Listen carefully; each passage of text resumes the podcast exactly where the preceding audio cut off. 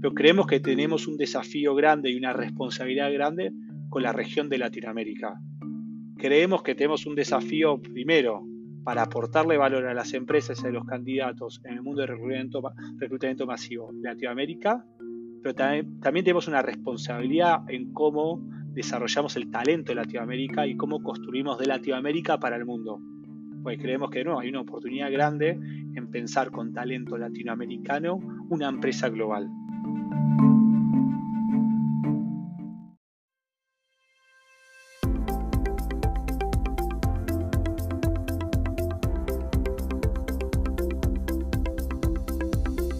Bienvenidos a Creando la TAM un podcast donde conversamos con emprendedores e innovadores de Latinoamérica para conocer sus historias y, a través de ellas, inspirarte a seguir tus ideas. Soy José Luis Ortiz y en el episodio de hoy Mateo Cavazoto nos cuenta cómo está cambiando desde Latinoamérica para el mundo la manera en que las empresas reclutan puestos masivos.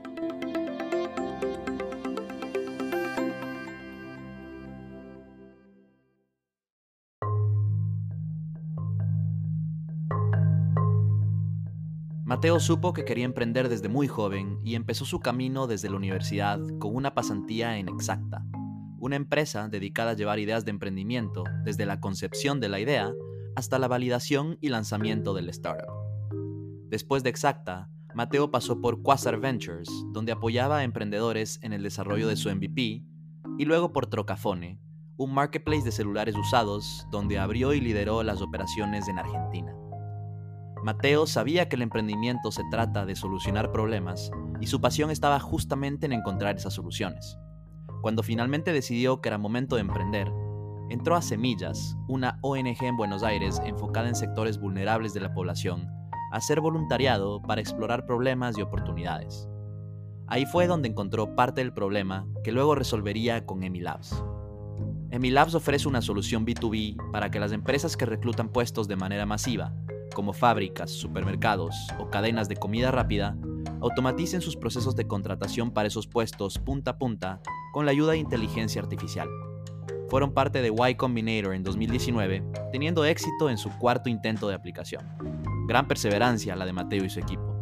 Actualmente están trabajando en expandirse en Estados Unidos y Mateo cree que pueden construir una solución para diferentes mercados desde Latinoamérica porque el problema es global. Acompáñame a conocer su historia. De pequeño, Mateo creció viendo a sus padres manejar su propia agencia de viajes, lo cual fue uno de los primeros ejemplos de emprendimiento que tuvo en su vida. Siempre ha sido muy curioso y eso le llevó a estudiar ingeniería industrial en el Instituto Tecnológico de Buenos Aires, o ITBA. Justamente ahí fue cuando tuvo una exposición mucho más cercana y práctica a startups, haciendo una pasantía en Exacta. Ya en el ITBA estábamos experimentando con amigos diferentes tipos de proyectos, diferentes tipos de plataformas, eh, por ejemplo, una vez estamos experimentando sobre una plataforma para ayudar a eh, alumnos de otras universidades a acceder a apuntes.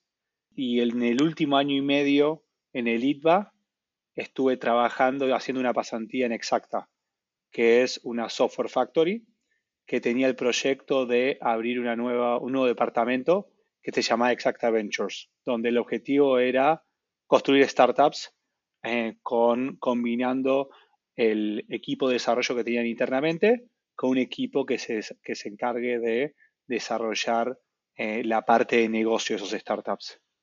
Y fue una experiencia espectacular y fue la primera experiencia formal de acercarme a aprender lo que es hacer una startup, desde lo positivo y desde los errores, como siempre que se siguen cometiendo eh, a lo largo de toda la vida, pero en ese momento trabajando además en múltiples proyectos que tenía el equipo internamente ahí de Exacta de diferentes proyectos.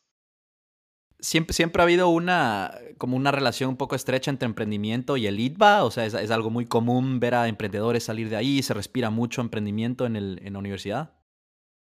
Es muy parecido, eh, hay, hay una relación estrecha, creo que es una universidad que eh, busca incentivar muchísimo el ambiente emprendedor ya sea desde clubes informales que hay en la universidad, como cátedras o otros espacios que, se generan. Eh, y sí, yo diría que eh, afortunadamente en muchísimas universidades en Argentina y en Argentina en general está ese, ese, espíritu emprendedor, eh, pero por lo menos de mi experiencia cercana que fue en el ITBA, lo vi cercano, vi, que había muchísimo, muchísimo interés. Grandes emprendedores y emprendedoras que han salido de, Argentina definitivamente para toda la región. Mateo, entonces, eh, desde que eh, pues estuviste en Exacta, te enamoraste ya de este mundo de, emprendimiento y, startups, ¿verdad? Porque, pues lo digo porque luego tu primer trabajo ya una vez graduado oficialmente de LITBA fue en Quasar Ventures haciendo algo, algo similar. Así es. Si querés, el enamoramiento fue siempre respecto a resolver problemas. Y creo que los emprendimientos, startups, la tecnología, siempre fue una herramienta para resolver problemas. Nunca fui fanático de la tecnología de por, tecnología. Nunca fui el ingeniero que desarma eh, los aparatos. Es más, digo que soy un ingeniero bastante inútil.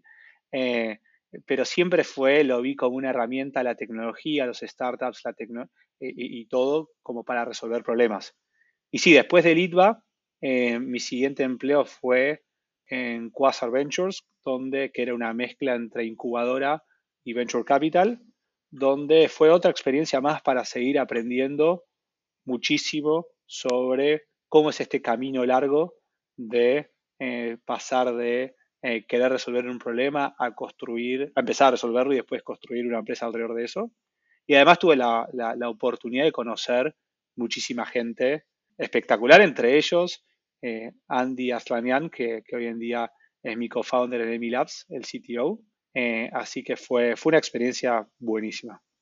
En Quasar lo que hacíamos era ayudar a emprendedores a pasar desde no tener ningún tipo de idea o proyecto a tener una idea validada y levantar una ronda semilla para escalarla. Entonces llegan emprendedores, a veces con áreas de interés, a veces ni siquiera con eso, y nosotros como equipo de Quasar los acompañamos del 0 al 1. Los acompañamos desde entender una gama de problemáticas, de entender eh, el potencial de negocio de esa idea eh, o de ese problema a resolver, entender las diferentes variables de cómo se podría resolver, diseñar la propuesta de valor, para luego acompañarlos en la validación de esa propuesta de valor. Esa validación del MVP, del Minimum Viable Product, generar evidencia de que realmente primero hay un problema y que después se puede resolver ese problema con la propuesta de valor, todo eso era nuestro camino y los acompañábamos de ese 0 a 1 y en el momento donde hay una validación de una idea, había evidencia de que había una oportunidad y tenía sentido levantar capital para formar una empresa, porque en ese momento no hay empresa ni nada alrededor de eso, en ese momento nos tocaba irnos del proyecto y seguir trabajando con otros. Entonces ahí siempre nos bajábamos de, ese, de ese auto. Y me imagino que pues después de, meses o años veías a estas, estas nuevas startups que haciendo cosas interesantes, ¿no? Súper interesante. De, lo que cuentas, Mateo, parece que pues era un trabajo que te gustaba, que las cosas iban bien por ahí de 2014, 2015 en Quasar, pero sé que a mediados de 2015 decidiste irte de, de la empresa. ¿Qué fue lo que sucedió? Como te comentaba, nosotros hacíamos del 0 al 1, o sea, hacíamos una mínima parte de lo que es hacer realidad este proyecto. Entonces, por más que, obviamente estaba súper contento, era súper desafiante y cambiaba porque había muchos proyectos al mismo tiempo, me interesaba seguir aprendiendo y seguir juntando experiencias para, justamente el camino que es resolver los problemas que me interesaban. Entonces, en ese momento se dio también la oportunidad, porque a veces se dan las oportunidades de timing, de necesidades que tienen otras personas, y se dio la oportunidad que una de las empresas que justamente había surgido de Quasar, que se llama Trocafone, que es una empresa basada en Brasil, que compra celulares usados, tiene un proceso de reacondicionamiento propio, es una línea de producción, y después los vende con su propia, no con su propia, con una marca o con una experiencia Trocafone, no reemplaza la marca Samsung o la marca Apple, pero lo vende justamente el celular Trocafone con garantía de una experiencia Trocafone y lo vende a través de su e-commerce propio. Entonces, esa, esa empresa, que la, no, la habíamos incubado eh, o que había surgido de Quasar, en ese momento tenía una necesidad puntual, que era abrir las operaciones en Argentina, porque ya estaban las operaciones en Brasil y tenían que abrir las operaciones en Argentina. Y por más de que yo ya estaba explorando o tenía cierto interés en, cierto ámbito que después lo retomé previo a, que arranquemos EMI, eh, me pareció una gran oportunidad para primero aprender, aprender del equipo y de los founders de Trocafone eh, y además aprender de algo que nunca había hecho. Yo nunca había operado, nunca había trabajado, había pasado de esa validación. Sabía cero al respecto.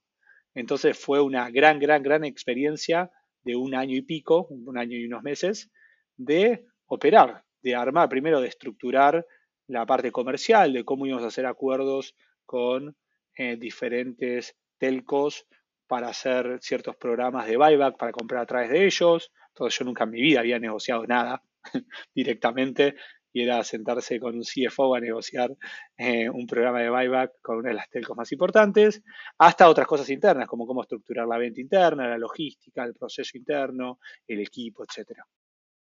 Tuviste como que ambos tipos de, oportunidades, ¿no es cierto? En, Exacta y en Quasar estabas ayudando a, crear startups básicamente, pero más como un rol de, mentor o más con un rol como de advisor, ¿no es cierto? O como pues, muy similar a, un venture builder tal vez o a un VC y, como tú dices, pues quisiste complementar esa experiencia eh, siendo más operativo, ¿no es cierto? Haciendo tú, o sea, tú en verdad creciendo una empresa, creciendo una startup.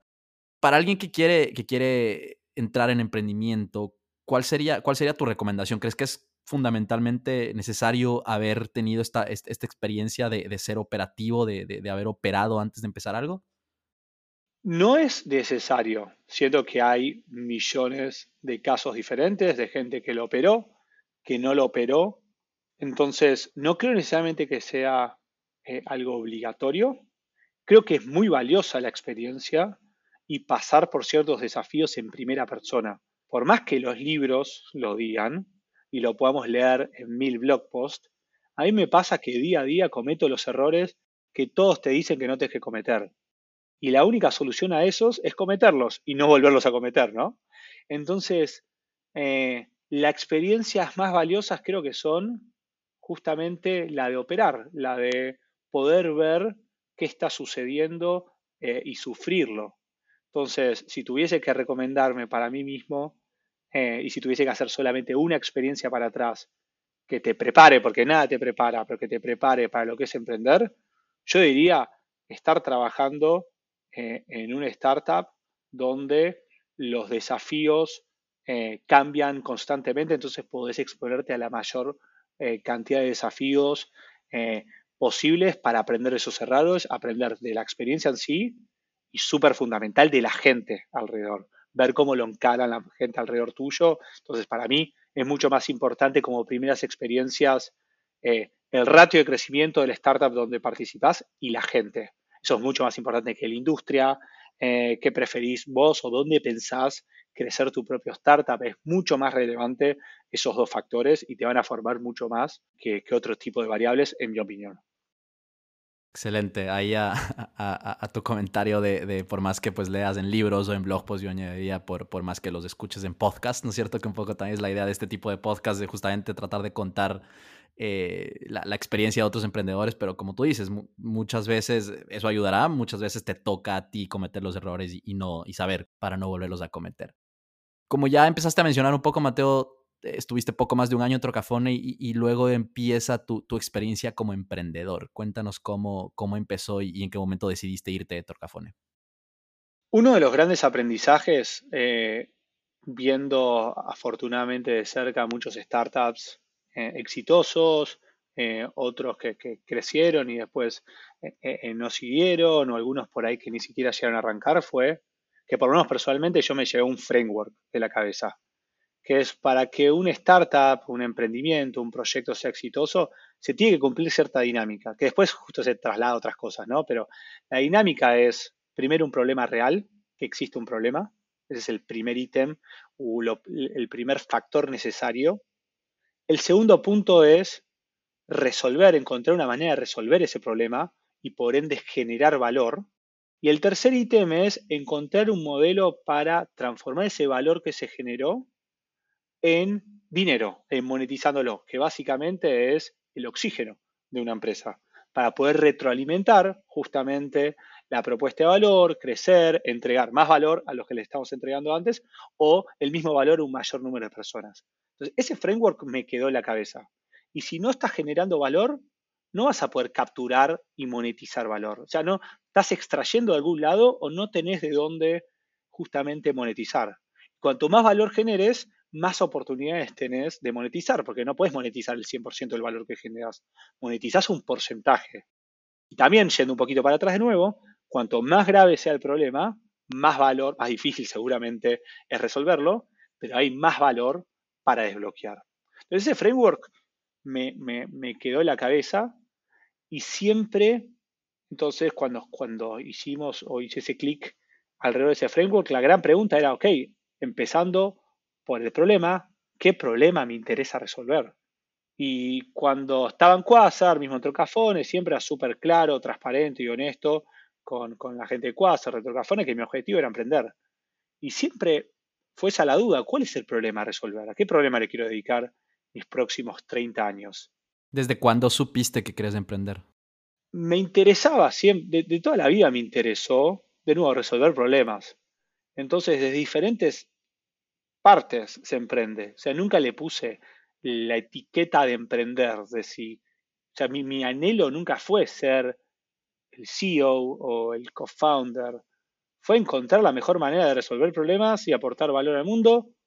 La realidad también de divertirme, que mi diversión viene a aprender cosas nuevas. Entonces esa es la combinación de ambas cosas. Entonces si me preguntás, yo estaba aprendiendo también en Trocafone y estaba aprendiendo en Quasar y estaba aprendiendo en Exacta. Entonces no, no creo que haya sido, en algún momento lo pensaba discretamente pero tenía intereses particulares de ciertos problemas que me interesaban resolver, que eso podía ser encontrar quien ya lo estaba resolviendo y sumarme o empujar el proyecto.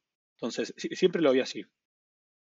Mateo, leía que querías emprender en, algo relacionado a la, base de la pirámide y estuviste varios meses investigando eh, problemas, como, como tú dices, ¿no es cierto? Tratando de identificar problemas en, barrios de, Buenos Aires.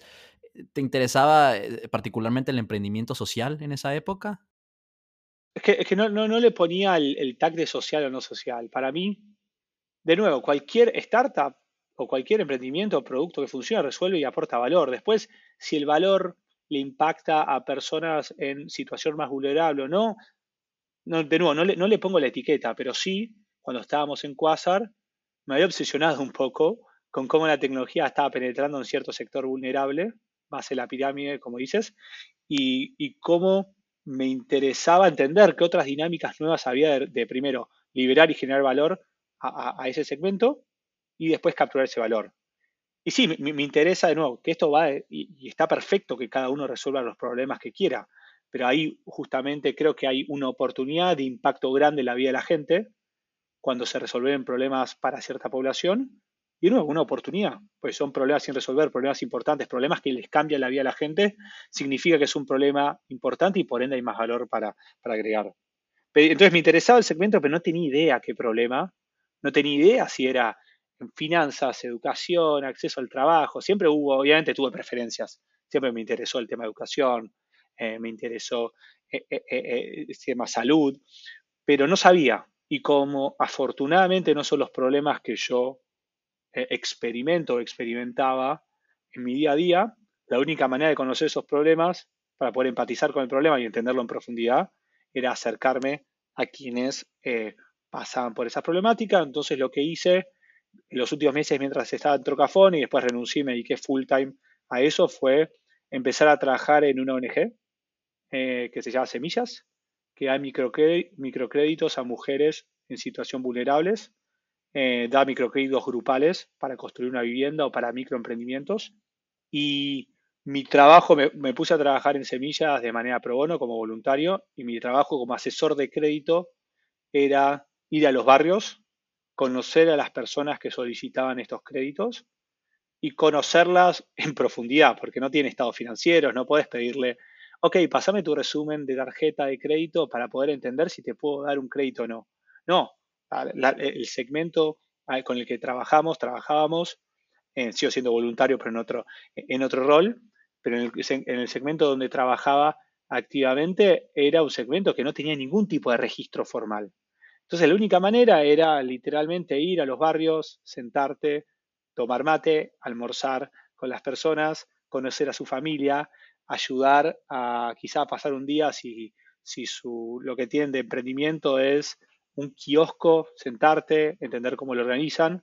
Y eso, y eso me daba una oportunidad primero del lado personal, eh, de aprender, nutrirme y, de nuevo aportar. Eh, y después del lado profesional de exponerme a muchísimas problemáticas que no eran las mías. Y el equipo de semillas, Paula particularmente, que es la líder, Pali, la líder del equipo, fue súper generosa conmigo y súper abierta para que yo pueda explorar muchísimos más temas. Entonces, si la entrevista o mi tiempo formal eran dos horas, yo por ahí me quedaba cuatro horas explorando muchísimos otros temas, eh, tratando de entender en profundidad ciertas dinámicas y al principio era totalmente divergente. O sea, no tenía idea, no tenía la más mínima idea para dónde estaba yendo, entonces divergente, meterme en temas de salud, finanzas, acceso al trabajo, y después sí paso a paso fue eh, achicándose el scope a ciertas áreas que combinaban un set de, cosas que me parecían interesantes. Un área que me interesase, eh, una oportunidad o una problemática que era homogéneo regional o globalmente, una oportunidad de resolver ese problema factible, porque hay problemas súper interesantes que quizá no son factibles de resolver, o por ahí no era no, tan inteligente o para pensar una solución. Entonces, a través de ese proceso, primero divergente y después convergente, me empecé a enfocar en ciertas áreas particulares. Mateo, entonces sé que pues eh, eventualmente eh, eh, tu, emprendimiento actual, la startup actual, EMI, está dentro de todo, el área de lo que es reclutamiento de, puestos de trabajo. ¿Cómo, pues me contaste que te fuiste enfocando en ciertas áreas, ciertas industrias, cómo llegaste específicamente a, a reclutamiento? Todo empezó haciendo foco en las problemáticas alrededor de cómo las personas de esta ONG tenían barreras para acceder a ciertos empleos. Entonces, ese fue un, mundo que me empezó a interesar y que empecé a profundizar, a entender el por qué, cuáles eran las diferentes barreras, que hay muchísimas. No tener los skills correctos para una tarea, no saber dónde está eh, e, e, el puesto adecuado eh, y muchísimas otras. Y básicamente en ese scope, en esa búsqueda de entender todas las problemáticas, hubo una problemática que empezamos a explorar, ver cómo se solucionaba, que era cómo una persona generaba información de sí misma cómo generar información de quién soy yo como Mateo cuando quiero postularme un empleo y cómo la envío. Lo que se llama en muchos lugares el currículum o hoja de vida, que es lo que hoy en día o más utilizaba para enviar esa información. Entonces hay una problemática alrededor de eso y la gente de la exploración fue, sin intentar de pensar en monetización ni nada, era cómo damos valor para ayudar a las personas a generar información de sí misma. Y ahí fue cuando nos empezamos a eh, a meter, a pensar en soluciones. Y parte de la dinámica que vimos fue que todo el mundo tenía acceso a la tecnología de chat, eh, como un WhatsApp o un Facebook Messenger, y que el proceso de hacer un currículum o información era un proceso de conversación de ida y vuelta.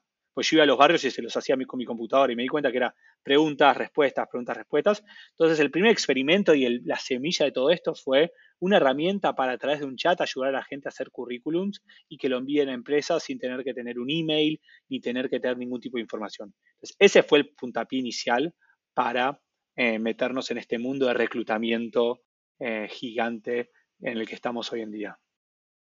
Pero entonces inicialmente fue enfocado, como tú dices, en ofrecer valor a, las personas como tal, a las personas que buscaban un trabajo, ¿no? ¿En qué momento conectaste la otra parte, ¿no es cierto? A las empresas que de alguna manera podían beneficiarse de un mejor proceso, un proceso más fácil para hablar con estos candidatos.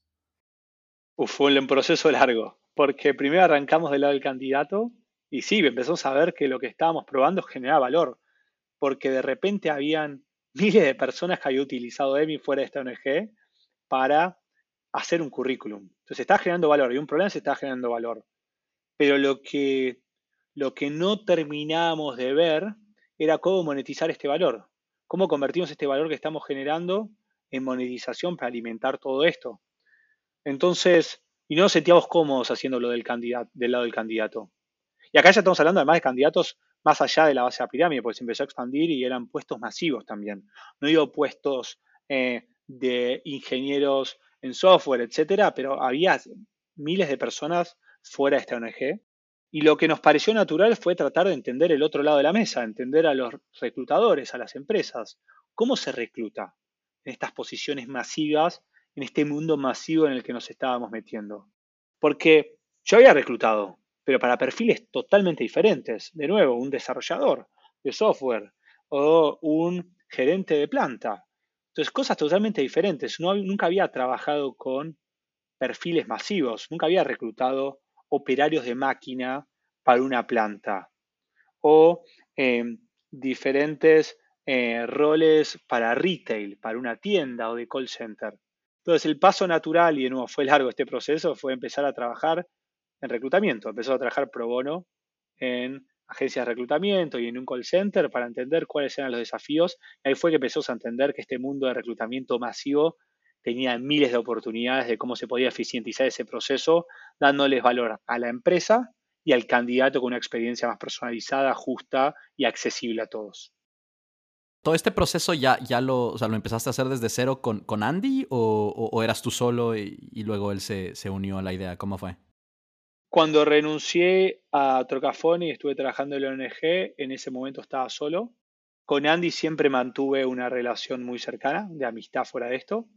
Además, el hermano de Andy, Guille, era mi jefe en Trocafone, es uno de los co-founders de Trocafone, entonces seguimos relacionados con la familia eh, bajo todo momento. Y, en un momento justamente cuando estaba iterando sobre las posibles soluciones para ver cómo ayudar a la gente en la búsqueda de, de empleo, estaba además justo programando y aprendiendo a programar y chocándome contra las paredes y Andy es una de las personas que me ayudó a, justamente a desbloquear eh, muchísimos desafíos técnicos, porque de nuevo yo estaba aprendiendo. Entonces ahí fue como Andy se empezó a, enamorar e incorporar en el proyecto, así que con la ayuda del desarrollo técnico. Fue una técnica muy buena, porque Nico hoy en día, nuestro head de inteligencia artificial del equipo, también eh, él fue otro coach ahí ese proceso de, de, cómo aprender a programar y parte de ayudar a diseñar esta primera solución, así que funcionó bien esa estrategia y Andy ya cuando empezamos a, probar estas soluciones y en particular a trabajar del lado de los reclutadores, Andy estaba full siempre, hicimos todo ese proceso que estaba en cero todo, porque no había ni empezado nada, todos juntos. Mateo, yo creo que es un buen momento ahora para, profundizar un poco en lo que hace EMI. Eh, son una plataforma de inteligencia artificial que automatiza la comunicación punta a punta de reclutamiento y se enfoca en cierto tipo de puestos de, trabajo. Eh, cuéntanos, cuéntanos más. Bien, nosotros trabajamos con empresas grandes, enterprise, que contratan cientos o miles de candidatos por mes en posiciones masivas. Estas empresas y estos equipos de reclutamiento, hoy en día, cuando reclutan estas posiciones, dedican más del 80% de su día a tareas operativas, como leer un currículum, llamar a un candidato para validar el interés y después los skills, coordinar una entrevista, pedirle documentación, ingresar esa información a los sistemas, porque estos candidatos no pasan por los sistemas tradicionales que se usan para todas las otras posiciones. Y estamos hablando de nuevo de empresas que contratan cientos o miles por mes. Entonces, eso lleva a ciclos de contratación mucho más largos de lo que deberían ser, problemas de eficiencia de los equipos, falta de data, falta de analytics y un proceso justamente masivo, donde no se piensa en el candidato y se actúa de manera masiva, donde no se le puede dar una respuesta a cada uno de los candidatos que no fue seleccionado, donde no se le puede dar un tratamiento particular para entender al candidato y entender si quizá no va para esa posición, pero sí para otros. Entonces lo que nosotros hacemos es automatizamos la relación entre empresa y candidato, usando una interfaz de chat porque creemos que chat es la tecnología para este problema correcta para automatizar esa relación entre candidato y empresa. Eh, a través de un chat lo que hacemos es nos encargamos de ser el punto de contacto del candidato desde el momento que muestra interés en una posición en una empresa hasta el momento que es contratado o contratada. Entonces un candidato muestra interés para una posición de operario de planta y en ese momento a través de una interfaz de chat a elección del candidato, que puede ser SMS, WhatsApp o Facebook Messenger, eh, o mismo hay otras plataformas para otras geografías que tiene sentido abarcar.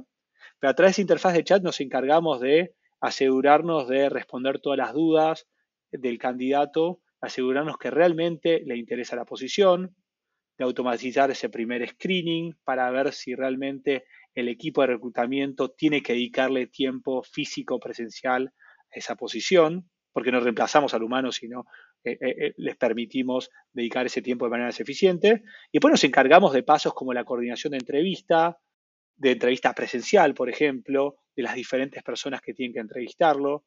después de pasos como recolección de documentación, alta en el sistema. Ah, nos encargamos de eh, em, de justamente sincronizar esa información con el resto de los sistemas.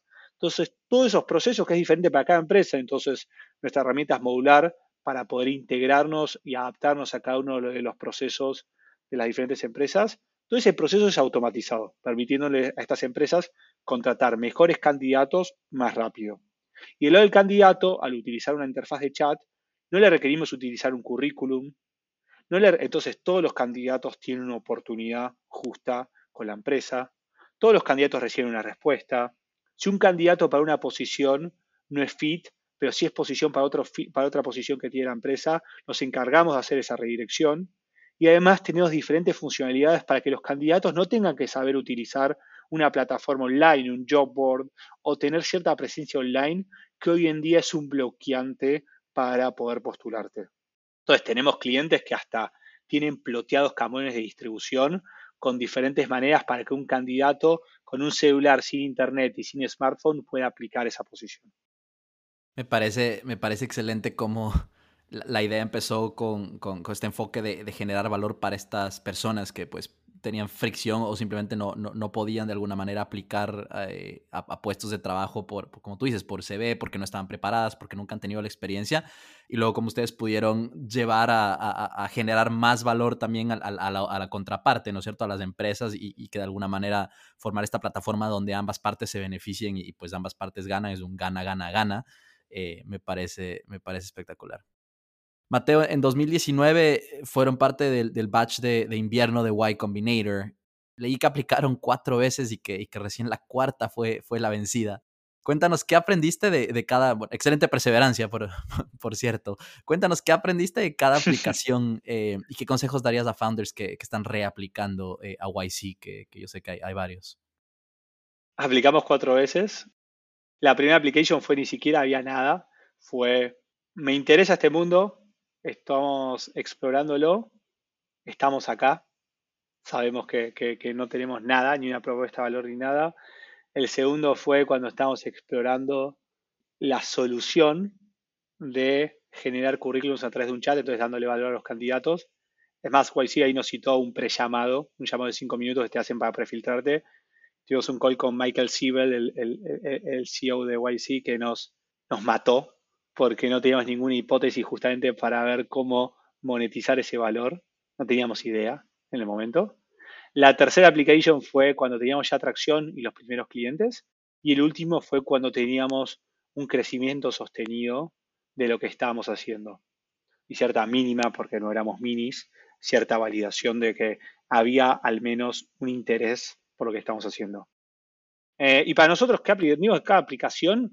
Sinceramente, la aplicación en sí fue un aprendizaje. El proceso de sentarse, completar la aplicación y tomar una perspectiva de cuánto avanzamos los últimos seis meses fue fundamental. Lo hacíamos más allá de YC, queríamos entrar a toda costa, pero lo hacíamos más allá de YC. Queríamos realmente eh, eh, poder utilizar ese momento para sacar la cabeza del agua y tener perspectiva. ¿Estamos avanzando suficientemente rápido? ¿Cómo nos comparamos respecto a la anterior application? Y era un check, era un check para eso. Para mí, de nuevo, creo que no hay una fórmula mágica para aplicar a YC. Te puedo contar 100 startups que entraron en diferentes estadios, con diferentes técnicas, con diferentes consejos. Cuando nosotros aplicamos, hablamos con muchísimos YC founders que me dieron consejos totalmente contrarios. Por ejemplo, nosotros éramos rentables, profitable cuando entramos, y la mitad me decía, no digas que sos profitable porque no significa que no sos suficientemente ambicioso para crecer, y otros nos decían, eh, eh, decir que sos profitable, pero para mí, en mi experiencia, aplicar, aplicar repetidamente es algo positivo, porque primero te testea contra vos mismo, si estás creciendo suficientemente rápido, y después si estás creciendo rápido, le mostrás eso a YC y tiene evidencia de que lo que estás poniendo no es un invento, sino que les mandaste y realmente hay un avance. ¿Cómo les cambió la experiencia de, YC eh, en, en Emilabs? Eh, ¿Hubo un antes y un después como empresa? Eh, ya, ya, me contaste un poco que, que, les ayudó a enfocarse en cuanto a, a mercados a nivel regional, pero cuéntanos más, más en detalle cómo, pues sí, qué impacto tuvo esa, esa experiencia, ese paso por YC. Creo que tuvo dos, dos consecuencias muy directas. Más allá de, por ahí los estándares que te podría contar, de nuevo que te enfocan a crecer mes a mes, eh, que es una experiencia espectacular, voló todo el equipo para allá. Eso lo tomo como estándar, pero en EMI puntualmente hicimos dos cosas que fueron relevantes para donde estamos hoy en día parados. El punto número uno fue, diría que no fue un pivot grande, pero pivoteamos respecto a las empresas que estábamos enfocándonos. Nos dimos cuenta que el segmento inicial al cual deberíamos atacar era Enterprise. Las empresas grandes realmente en volumen son quienes sufrían más la problemática que nosotros estamos resolviendo eh, y tenían además múltiples problemas derivados del volumen que tenían de comunicación interna, de marca empleadora, de exposición. Entonces, tomamos una decisión que fue enfocarnos en este segmento de enterprise, que la mayoría de nuestros clientes venía de Cono Sur, que es de Argentina, Chile, alguno de Perú, en algún momento Colombia, pero Sinceramente, en ninguna de estas geografías teníamos clientes del tamaño realmente enterprise, porque son mercados mucho más chicos, no existen clientes enterprise, por un tema natural de cantidad de población. Creo que Brasil y México son las empresas que tienen realmente volúmenes enterprise. Obviamente en Colombia, Argentina, etcétera, puedes marcar una o dos empresas. Pero entonces lo que decidimos fue enfocarnos en México como ese primer mercado. Entonces durante YC yo volaba constantemente a México y empezamos a trabajar proactivamente a México. Entonces, esa fue una de los impactos grandes. Y el segundo fue que corrimos un montón de experimentos, MVPs, para validar hipótesis que teníamos. Y una de las hipótesis que teníamos era que el problema que nosotros resolvemos es global, que es buenísimo verlo en los papeles, en un informe, etcétera, pero cómo podíamos generar pilotos para, obviamente no es una validación final, pero para saber si había algún red flag que nos generaba preocupación. Entonces, había dos mercados puntualmente en nuestro camino global que nos interesaba validar, que eran Brasil y Estados Unidos. Entonces, le dedicamos mucho tiempo a conseguir en ese periodo de tres meses pilotos y validar y correr ciertos experimentos para ver si había una oportunidad y si el problema que nosotros resolvíamos, resolvíamos era global. No, no sé si nuestra solución lo resuelve, pero sí que el problema existía y eso lo pudimos validar. Cuando hablas de empresas de enterprise, ¿esto es con base en número de empleados, eh, número de contrataciones por periodo de tiempo? ¿Cómo, o sea, ¿qué es para ustedes, digamos, una empresa de enterprise? Buenísima pregunta. Eh, pero principalmente es volumen de contrataciones. Entonces, te voy a hacer una analogía de un cliente nuestro que tenemos en México y en Argentina. Es un cliente nuestro que tenemos en Argentina, contrata literalmente, si no me equivoco, alrededor de 300 posiciones por año, versus el mismo cliente que contrata 3.000 en México. Entonces ese es el orden de magnitud de que estamos hablando. Entonces son estructuras diferentes con roles que ni siquiera existen en el esquema de reclutamiento en una estructura porque no son necesarios. Entonces nos hizo cambiar cómo armamos el pricing, cómo servimos nuestro producto, todo tuvo que cambiar. Claro, imagino tipo, o sea, poniendo una comparación general, el Walmart de México versus el Walmart de Argentina, ¿no es cierto? Por, población nada más, contrata más gente, necesita más gente. Muy interesante. Eh, entonces acabas de mencionar que, que, que, YC les ayudó también a validar que el problema era, era global. Eh, sé que pues ahora, un par de años después, Mateo, tienen en sus planes con EMI eh, una expansión al mercado en Estados Unidos. ¿Cuáles son los retos que anticipas entrando, entrando a Estados Unidos? Nuevo idioma, pues nueva cultura, tal vez nuevos procesos de, también de reclutamiento que, pues, ¿cómo están, digamos, eh, atacando esta expansión? Es un desafío y, es, correcto, eh, parte de la expansión global, pero parte de por qué nos enfocamos en México fue porque México también era mucho más homogéneo con ciertos mercados globales como Estados Unidos que otras, que otras regiones, por ejemplo Argentina. Argentina es totalmente diferente de Estados Unidos versus México no. Y además hay lazos comerciales muy fuertes entre México y Estados Unidos. Y esta expansión global, si le ponemos esa etiqueta, o ese camino natural que nosotros vemos de, resolver este problema a mayor número de personas, lo empezamos a recorrer a fin del año pasado y se dio naturalmente, porque nuestros clientes son la mayoría multinacionales, eh, crecimos mucho en lo que tiene que ver con el segmento de producción y distribución de alimentos y bebidas, que durante la pandemia es un segmento que eh, siguió operando con las dificultades naturales de cualquier empresa eh, que opera dentro de la pandemia. Y naturalmente muchas de estas empresas tenían estructuras espejo entre México y Estados Unidos. Entonces fue un paso natural para nosotros por lo menos empezar a tener estos primeros clientes como hoy en día ya tenemos en Estados Unidos. Ahora, a nivel desafíos, hay desafíos, hay desafíos que creo que son replicables a lo mismo de nuestro crecimiento que hoy en día en Latinoamérica.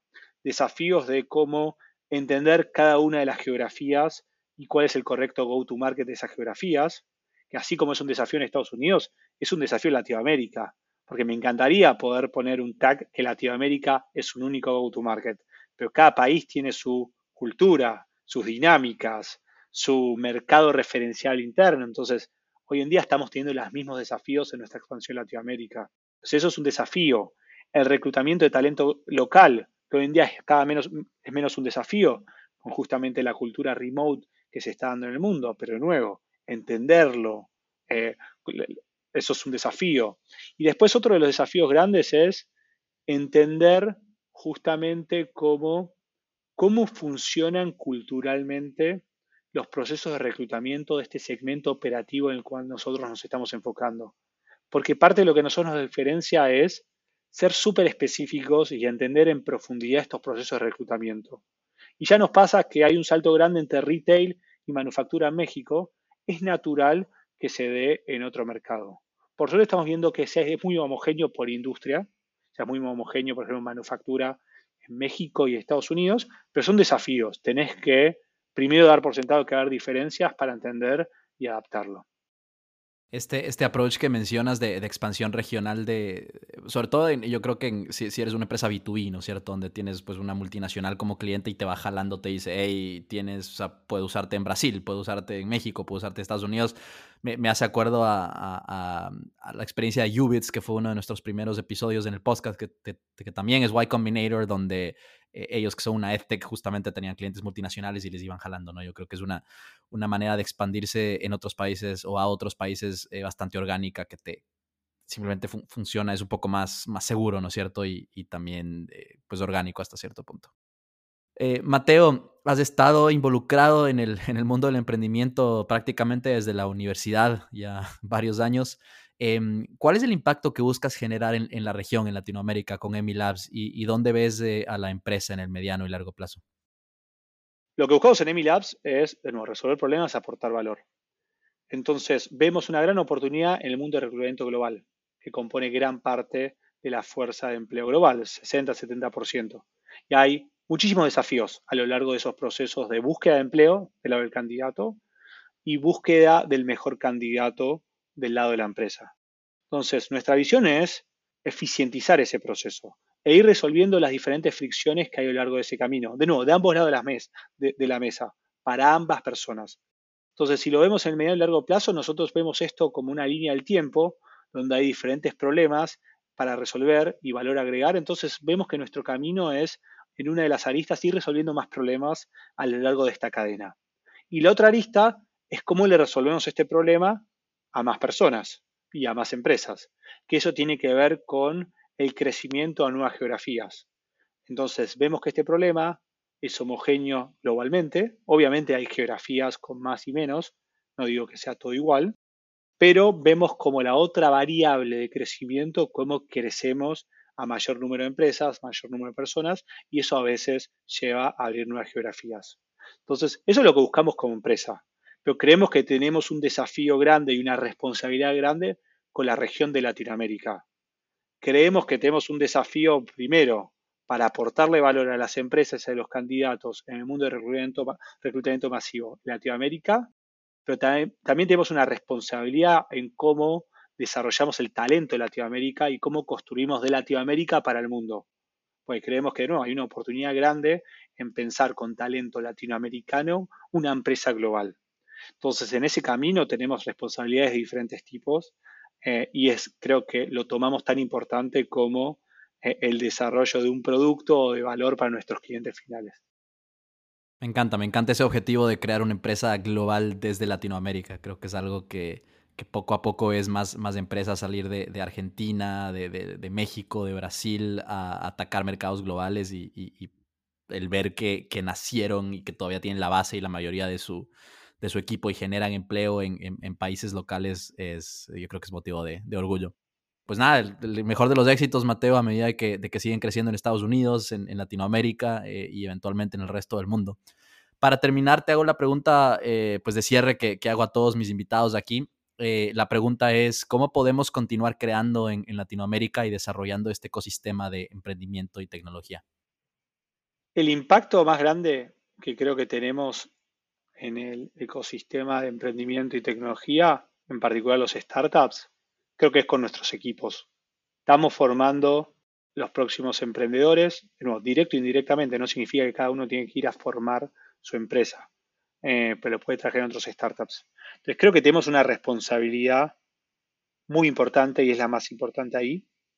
Esto lo aprendí de, muchos eh, UIC founders de Latinoamérica que tienen un, compromiso súper importante para, desarrollar el ecosistema de emprendimiento en Latinoamérica y, quizás estoy para, parafraseando mucho que ellos dicen, pero lo tomo, pero tenemos una responsabilidad grande en ser transparentes, mostrarles justamente cómo hay que generar valor real, no confundir a la gente con métricas de vanidad como headcount o funding. O sea, creo que nosotros cómo somos el ejemplo y cómo transmitimos eso al equipo es súper importante, cómo les damos oportunidades, cómo creamos y educamos frente a respecto a elementos que quizá eh, no son tan comunes en Latinoamérica, por ejemplo, herramientas como stock options, otras cosas que son, creo, parte de los secretos de por qué Silicon Valley Silicon Valley.